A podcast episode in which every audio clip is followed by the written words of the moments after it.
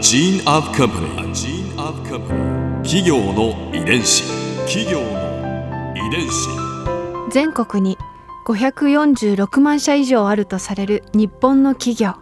その企業の数だけ理念があり使命があり人間ドラマがありますこの番組ではさまざまな企業のトップや社員の方にお話を伺いながら成長する企業の DNA を解明していきます企業の遺伝子ナビゲーターは私千葉なクララとクオン株式会社代表の武田隆さんです。武田隆です。よろしくお願いします。本日は株式会社丸井グループ常務執行役員 CIO 兼アニメ事業担当の滝本俊和さんをお迎えしております。よろしくお願いいたします。よろしくお願いいたします。今回は滝本さんのキャリアについて伺います滝本さんは1982年の入社で、まあ、集金担当でしたり販売でしたりさまざまな経験を積まれてきたそうですね。はい、この集金担当っていうのは、どういったお仕事なんですか？集めるお金って書くんですか？そうですね。あのまああの正確には回収担当正確には 回収担当 という形なんですけど、うんまあ何を回収するんですか？あのやっぱりゲップでクレジットゲップで売ってましたので、はい。あの売ったお金の代金月々例えば1万円ずつ払うとかお客様と約束してるんですが、うん中にはやっぱしあの払われない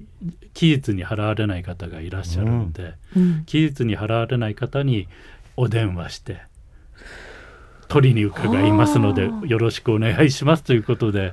バイクに乗って、うんあの毎日毎日集金をしております。めちゃめちゃシビアな業務内容ですね。それは新卒の仕事なんですか？新卒社員全員やらされてまし全員？た。あの今、えーその後だんだん変わりますけど、うん私の時には全員でした。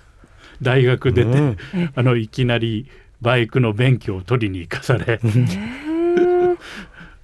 実際やられてみてどういったご感想をお持ちだったんですか？それはもうとても大変で、うん。やっぱりあのうん。買い物にか来る時にはうん。それなりにきちっとされて、えー買いに来られるんですけど、うん。行ってみたら「えこんなとこに住んでるの?」うん。と思ったりですね。えーまあそうするとやっぱりその時やっぱり学んだことがうん。やっぱりあの物を売りたいからって言ってうん。高いものをいいものだからってその人の身の丈に合わない高いものを売り込んだら、うんうん。その後やっぱしお客様が大変になるし、うん。我々も集金もすごい大変なことになるんで、やっぱり会社としてもいいことじゃないということでやっぱりそのお客様の身の丈に合ったあうんうん。の予診をするというか、クレジットを確認するっていうのがえー大切なんだなっていうのをその時に身をもって感じましすごい。た。これがこのことが結構そのエポスカードを後にあの作る時にあの非常に参考になったというか私の中では役に立ったかなというふうに思ってますね。企業の遺伝子。滝本さんが入社されたのが82年で、うん。丸井がだから80年代もぐんぐん成長されてた、そのはい。当時なわけですよね。もうその後はですねあの1年終わったら売り場に配属になって、はい。あの売り場で紳士スーツの売り場にそれこそ配属になって、ようやく。スーツを赤いカードで売らさせていただいたんですが、あの非常に今でいうバブルですね。純やロペビギさんなんかのスーツってうんうん。当時7万も8万もしたんですけど、うん。それが嘘のように若い方に飛ぶように売れてたんであの業績も絶好調であの91年には今でも抜けない最高益を達成えー、すごい。最高益っていうことはその時が。というこその後は。そうですね。今でこそバブルの崩壊うんって、あの言われてますけど当時は分からなくてあ何が起こったの？92年からどんどんどんどん売り上げが前前年を超えられなくなってうん。前年マイナスがどんどんどんどん続くというのが92年以降ずっと続いてうん。どんどんどんどんファッションが売れなくなるそういう高いファッションが売れなくなるっていうのがずっと続きました。会社のお給料も高度成長時代で必ず伸びるもんだったのが、お給料も増えない時代に突入。なかなか時代としては厳しい時代がずっと90年代後半は続いたかと思います。うん。でもどこかで巻き返さないと。そうなんです。いけないわけですよね、はい、そういう時にですねやっぱし原点に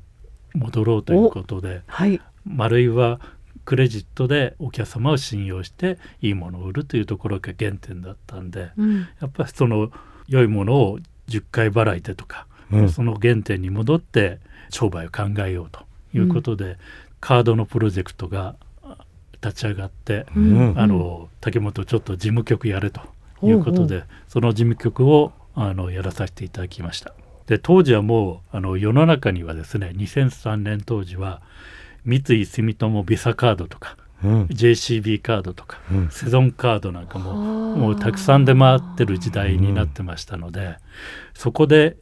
カードを今更やってもという意見もたくさんあったんですけど、やっぱり私たちのところはお客様と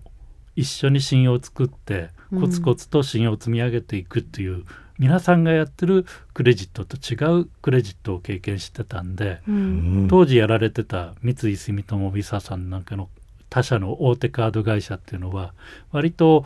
お金のある富裕層を中心にステータスのカードとしてクレジットカードを出してたり、あの私たちがメインターゲットにしてた若い方だとかまだ年収が少ない方収入が不安定な方、うん、こういう方にはクレジットカードってなかなか発行してなかったんですね。うんうんうん、ですから原点に戻ってそういう方々にカードを発行して、うん、一緒に信用を作っていけばこれはきっと今からでももう一回、うん、あのチャレンジできるとい。うことで、そういう企画をまとめてですね、そういうのをあの当時のビザインターさんなんかにも持って行って、うん、あのビザの発行ライセンスをもらって、うん、2006年にあのエポスカードという名前で発行することができました、うん、あの初めて作るクレジットカードということで、当時もすごく喜んでいただいたっていうふうに思っております。そこから徐々に徐々にお客様の会員も増え利用も増えて厳しかったファッションの売り上げなんかが落ちるのを型やカバーしていってカードはどんどんお客様が増えるとそれだけ取り扱いも増えるんで、徐々に徐々にその積み重なったものがあの業績回復につながってきたという形で今日を迎えています。ここでクララズビューポイント。今回滝本さんのお話の中で私が印象に残ったのは入社1年目のあの集金のエピソードはちょっとリアルで面白かったですね。お金と人にまつわるこうリアルな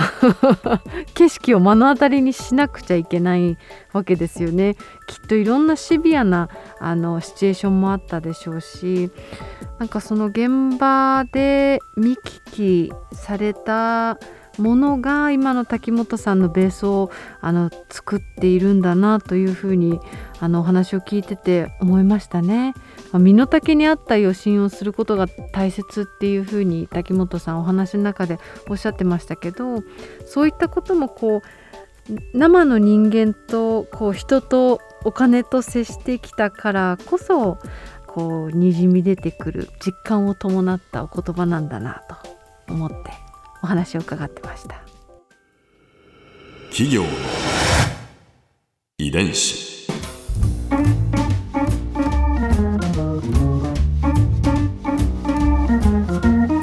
この番組はポッドキャストのほかスマートフォンタブレット向けアプリオーディでも聞くことができます。